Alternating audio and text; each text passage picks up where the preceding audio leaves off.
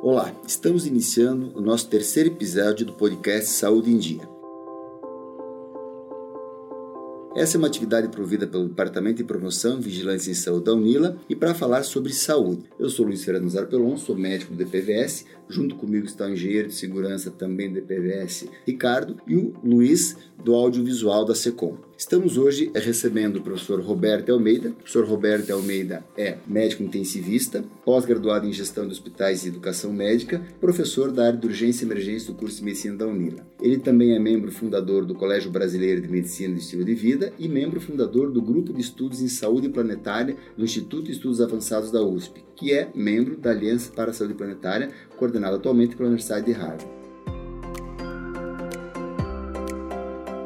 Olá, professor Roberto, obrigado por estar mais uma vez conosco. Olá, Luiz, pessoal. Hoje uh, nós vamos falar sobre a saúde planetária. Vamos falar um pouco sobre a dimensão ecoplanetária de sustentabilidade da vida, sobre o nosso ambiente natural e sobre como isso é importante nas questões que estão relacionadas às nossas questões de saúde. Eu gostaria, professor Roberto, que você falasse um pouquinho, uh, introduzisse um pouquinho para as pessoas que estão nos ouvindo o conceito da saúde planetária. Olha, esse estudo, Luiz, é é uma coisa mais recente do ponto de vista dessa conexão da saúde com as questões planetárias, mas do ponto de vista dos ambientalistas, vamos dizer assim, desde que as viagens que foram para a Lua, as missões da Apollo começou a ir para a Lua e num determinado momento os astronautas tiraram uma foto do planeta numa perspectiva fora da nossa atmosfera aqui e viu-se o planeta como planeta no espaço e essa visão do planeta da perspectiva lá da Lua trouxe para muitos astronautas, para muitos ambientalistas, uma visão de fragilidade do planeta, ou seja, tudo que a gente acha que é muito grande aqui, no fundo, é uma situação muito peculiar, única nesse universo físico conhecido, que tem as condições de ter a vida como está aqui. Nós estamos uma distância do, do Sol, nós estamos é, que permite que a gente não fique nem um planeta muito frio nem muito quente. A gente está com características de atmosfera que permitiu o surgimento do que a gente chama de vida no planeta. Então, essa percepção criou uma, uma necessidade de os ambientalistas percebendo a, a atitude do ser humano desde a segunda revolução industrial é, a, a atividade extrativista do ser humano sobre o planeta está, nesses últimos 200 anos, colocando em risco o equilíbrio do planeta. Então, os ambientalistas na década de 70 começaram a falar sobre a importância do limite do crescimento, né, dessa noção de crescimento infinito dentro de um planeta que é finito. Então, toda essa, essa conscientização ambiental gerou muitos movimentos, questão da sustentabilidade, mas recentemente os profissionais da área de saúde criaram a revista Lancet, junto com um grupo, começou a fazer a pesquisa sobre saúde planetária. Então, percebendo então a relação da saúde humana com o, o ambiente, né, os ecossistemas de, do ambiente. Então, essa relação dos sistemas é, ambientais, de temperatura, da, da, da, questão do clima, a questão da biodiversidade, os outros seres vivos, de alguma forma estão relacionados com a nossa saúde dos nossos sistemas internos. Então, até pouco tempo a gente pensava saúde é só algo que está acontecendo dentro da, do corpo da gente, dos nossos sistemas. E cada vez mais a gente vai começar a perceber a influência dos ecossistemas sobre o nosso sobre o nosso saúde das pessoas. Então a saúde humana e a saúde do planeta estão intimamente relacionadas. Então essa é uma definição, vamos dizer assim, saúde planetária é a percepção de que as atividades humanas interferem no planeta o planeta alterado por essas interferências humanas, então um estilo de vida no sentido de consumo e de produção de lixo impacta o planeta e o planeta alterado com as alterações vai impactar os seres humanos. Então essas mudanças do clima, os eventos catastróficos que sempre existiram, mas estão ficando cada vez mais frequentes, esse fenômeno é o que está se estudando hoje na saúde planetária. E você acha que o sistema nosso é, político, econômico, esses debates que a gente tem visto é, constantemente, por exemplo, o agronegócio, a necessidade de industrialização, a produção de energia com base é, no petróleo, esses elementos, eles de alguma forma, é, para produzir é, na quantidade que se deseja, eles têm é, interferido com uh, diferentes, diferentes áreas do sistema, né, do nosso planeta, que tem é, trazido essa discussão da questão ambiental. É, como você acha que é possível buscar esse equilíbrio? Né? Até antes da gente falar um pouquinho de como a saúde do planeta comprometida interfere na saúde do indivíduo, como que a nossa forma de organização uh, uh, sociopolítica, econômica, uh, poderia ser revista nessa perspectiva de tornar o planeta, permitir que o planeta suporte a presença do ser humano nele? É, esse é um ponto crítico, porque a gente, se a gente pegar a história do planeta até 1800, nós éramos um bilhão de seres humanos vivendo nesse planeta.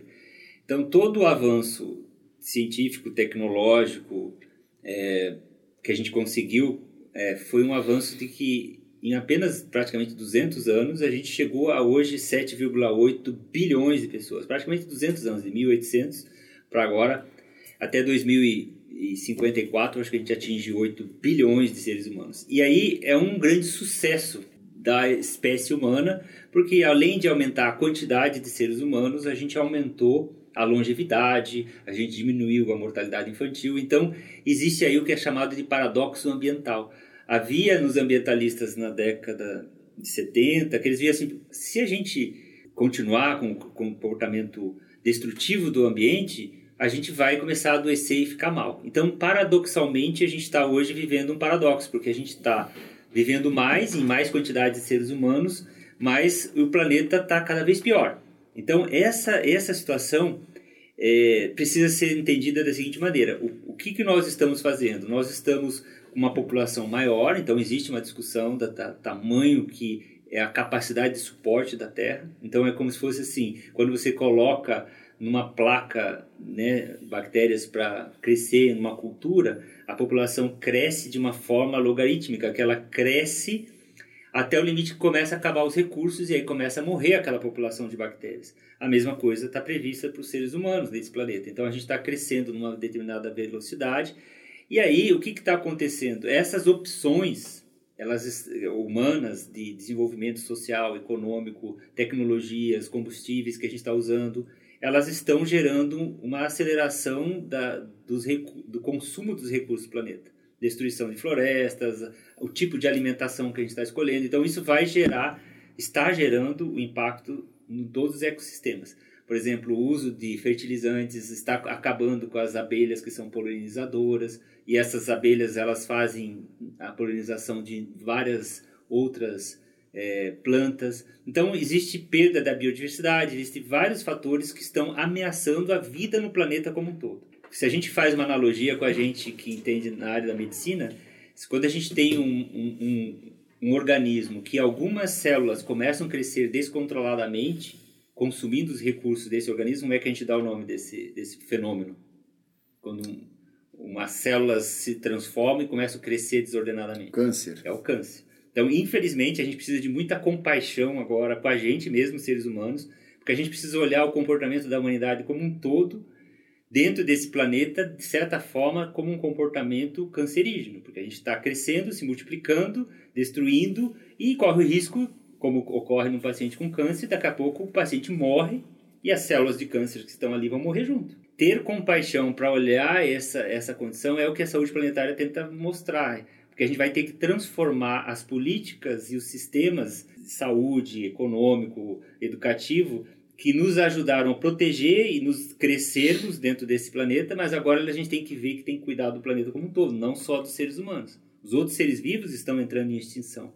Né? A gente está falando hoje que existe a sexta extinção em massa, que é causada pelo ser humano. As outras extinções que aconteceram no planeta foi porque caiu um meteoro, porque teve outros fenômenos geológicos que causaram. Então a gente está hoje numa era chamada antropoceno, que é a era que o ser humano impacta na vida no planeta. Então o que, que a gente precisa fazer é entender essa parte, o que, que nós estamos fazendo como humanidade, como que a gente pode reverter o curso. E existe uma janela de tempo, é importante saber que a gente tem até 2030, 2050 para começar a fazer mudanças sistêmicas no planeta. E, professor Roberto, esse processo ele não é linear Há lugares em que esses fenômenos eles são mais intensos, há lugares em que esses fenômenos são melhor tolerados. A gente percebe, por exemplo, que nos países subdesenvolvidos, nos países pobres, esses impactos tendem a ser mais agressivos e tendem a trazer mais comprometimento para essas populações. Então, a expectativa é que a elevação da temperatura, por exemplo, do planeta possa trazer no desequilíbrio dos cursos é, de água, da oferta de alimentos, da oferta de acesso, por exemplo, para as populações é, é, da região do Equador, transtornos gravíssimos. Como que esses fenômenos que se distribuem de uma forma, de um modo não uniforme, vão impactar né? Que exemplos, por exemplo, a gente poderia é. ter dos impactos disso diretamente nas condições de saúde das pessoas? É, a gente fala que essa questão da saúde planetária ela tem uma questão geopolítica. Então, existe o, o, o, o norte global e o sul global. O norte global, nesse planeta, está vamos dizer assim, considerando as, as indústrias, os países mais ricos, mais industrializados, que têm maior poluição, que têm menores reservas naturais de, de, de florestas e, na, e, e natureza, são os mais poluidores, são os mais ricos e são os que vão sofrer menos com as mudanças globais. Né, dessas mudanças que a gente está falando da saúde planetária, seja da biodiversidade, seja da, do clima. E o sul global, que são os países mais populosos, mais pobres, que têm menos poluição e que têm maior que têm maior reservas naturais são os que vão mais sofrer os impactos porque eles têm menos infraestruturas para lidar com essas mudanças globais. Então existe um problema geopolítico muito importante. Por exemplo, quando a gente fala, por exemplo, um exemplo para citar como que essas coisas poderiam se equilibrar, quando se fala de Acordo de Paris, mudança do clima, existe uma, uma proposta de que em vez de destruir a floresta aqui, a gente é, que é um, os países do sul estão destruindo as florestas para sobrevivência, para desenvolvimento econômico, houvesse o chamado crédito de carbono, ou seja, você ganhar dinheiro com a propriedade, com a terra, com as árvores em pé. Hoje, uma árvore em pé, nesses países do sul global, não rende tanto quanto se transformar em áreas produtivas. Então, existe aí uma, uma tentativa de fazer um financiamento dos países que estão nesse norte global comprarem crédito de carbono para que pague essas florestas, pague o desenvolvimento econômico que é digno para todo mundo, considerando que a gente tem um grande gap de desigualdade social no planeta, ajudar o desenvolvimento desses países do sul global com esses financiamentos para preservar a natureza. Esse é um exemplo. Mas o que acontece? Os acordos, as negociações não chegam a um acordo para isso sair do papel, ficam na teoria. Então esses avanços vão precisar acontecer. Você como tem... exemplo, né? Você tem é, participado desse grupo de Harvard que estuda a, saúde planetária, né, pertence a esse instituto da USP de estudos avançados e trouxe um exemplo que naturalmente há uma discussão no financiamento é, é, dos países pobres para que mantenham suas áreas de preservação.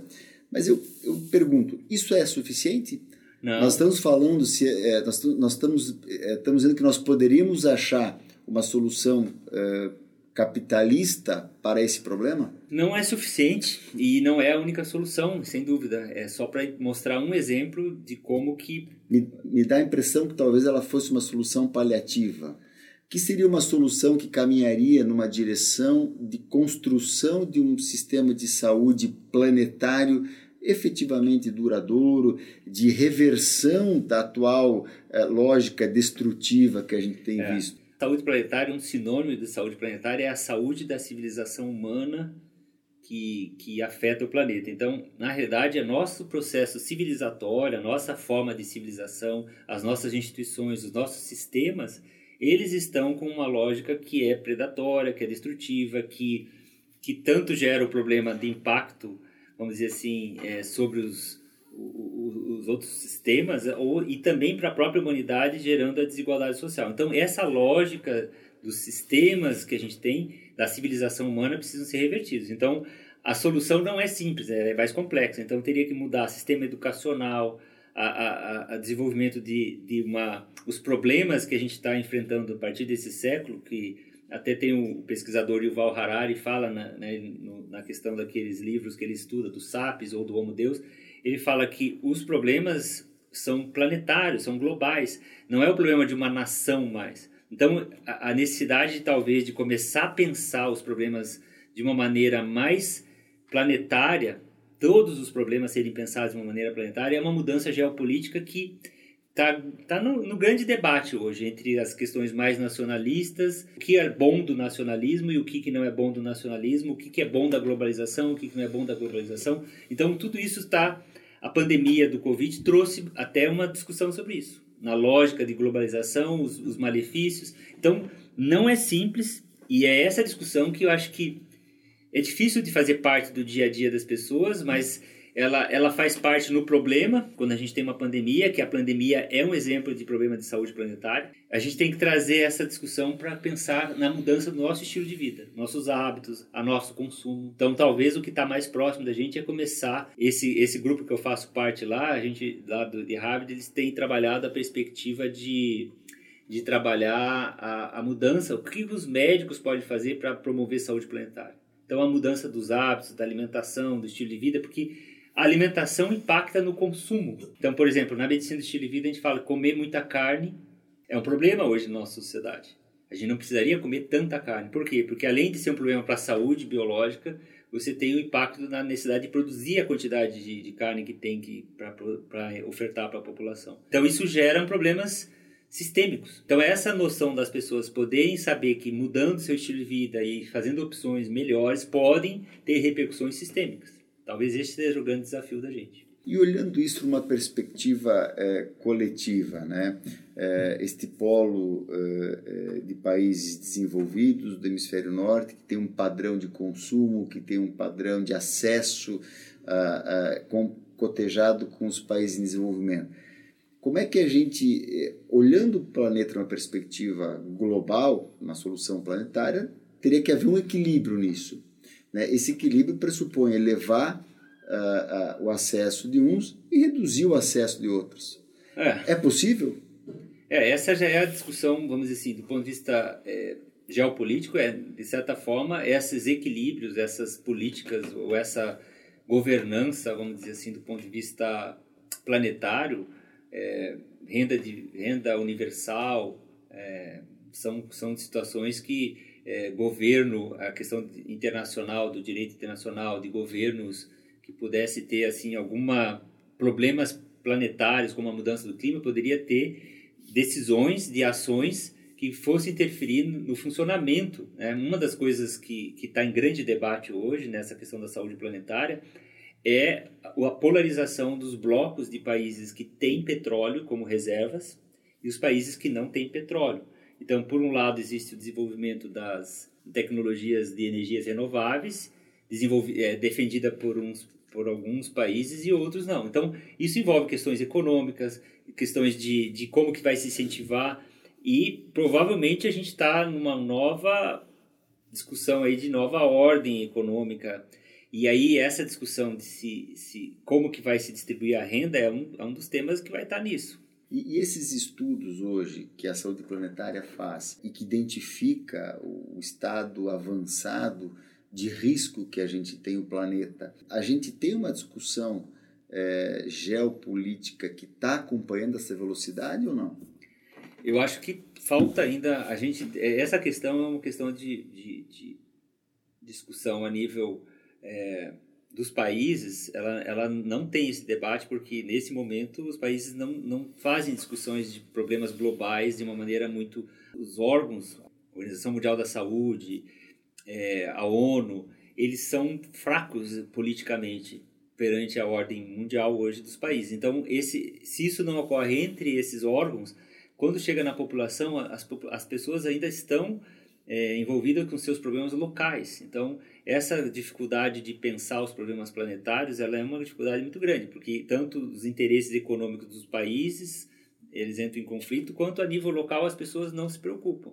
E quando surgem os movimentos é, de pessoas querendo trazer essa consciência, como esses tempos surgiu aí as questões ambientais, aquela adolescente lá, a Greta, que fez vários movimentos, às vezes os jovens estão começando a se preocupar com o futuro, porque um dos apelos que a gente tem que ter hoje é que o planeta hoje ele está numa linha que se não for feito mudanças de rota, ele pode chegar no que eles chamam de tipping points, que é um ponto de não retorno. Ou seja, nós somos a última geração, a primeira geração que sabe dos problemas planetários, cientificamente falando, então a gente tem evidências, mas a gente é a última geração que pode fazer mudanças. Então esse é o nosso desafio.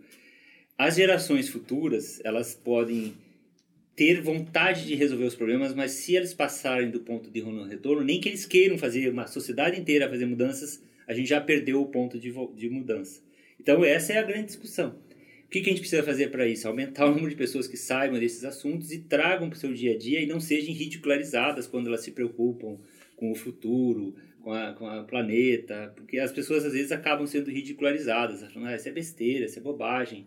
Então, teríamos que ter uma valorização da sociedade, os profissionais de saúde que são pessoas é, teoricamente respeitadas na sociedade, por isso que esse trabalho que a gente vai apresentar lá agora é sobre qual é o papel dos profissionais de saúde na questão de promover a saúde planetária. A gente tem que introduzir isso, como somos pessoas confiáveis na população, nas, nas localidades, falar mais sobre isso, falar sobre alimentação, sobre o impacto do planeta. Então, é um trabalho imenso ainda que tem para ser feito.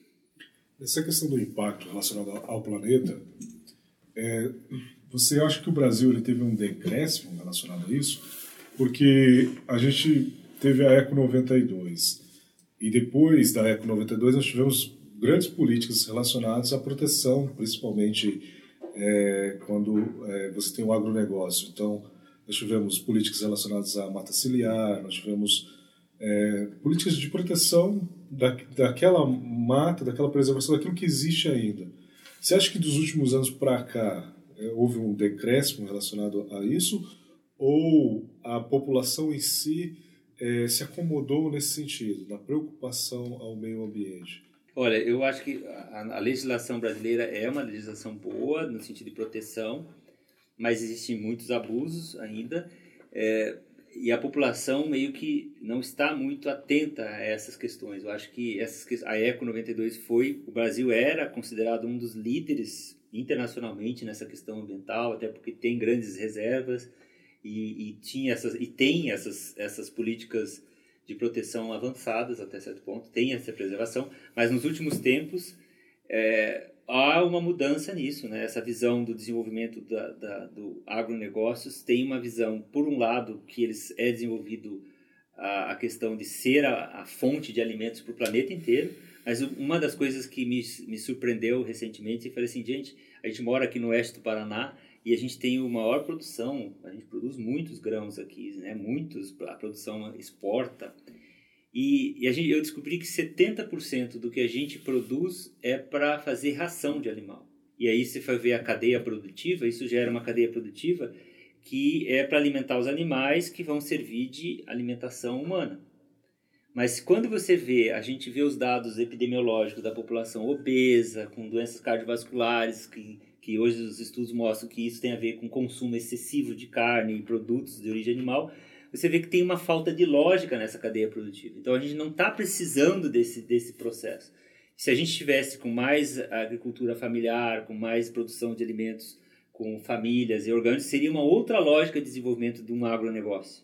Muito mais sustentável, muito mais saudável para as pessoas e para o planeta. Então essa lógica, essa discussão teria que ser feita. Porque quando você fala as pessoas ficam achando, não, é bom ter desenvolvimento, tem emprego, tem renda, tem, tem é, exportações, que a gente, é, mas não tem uma lógica muito racional por trás disso. Então falta a população se saber disso.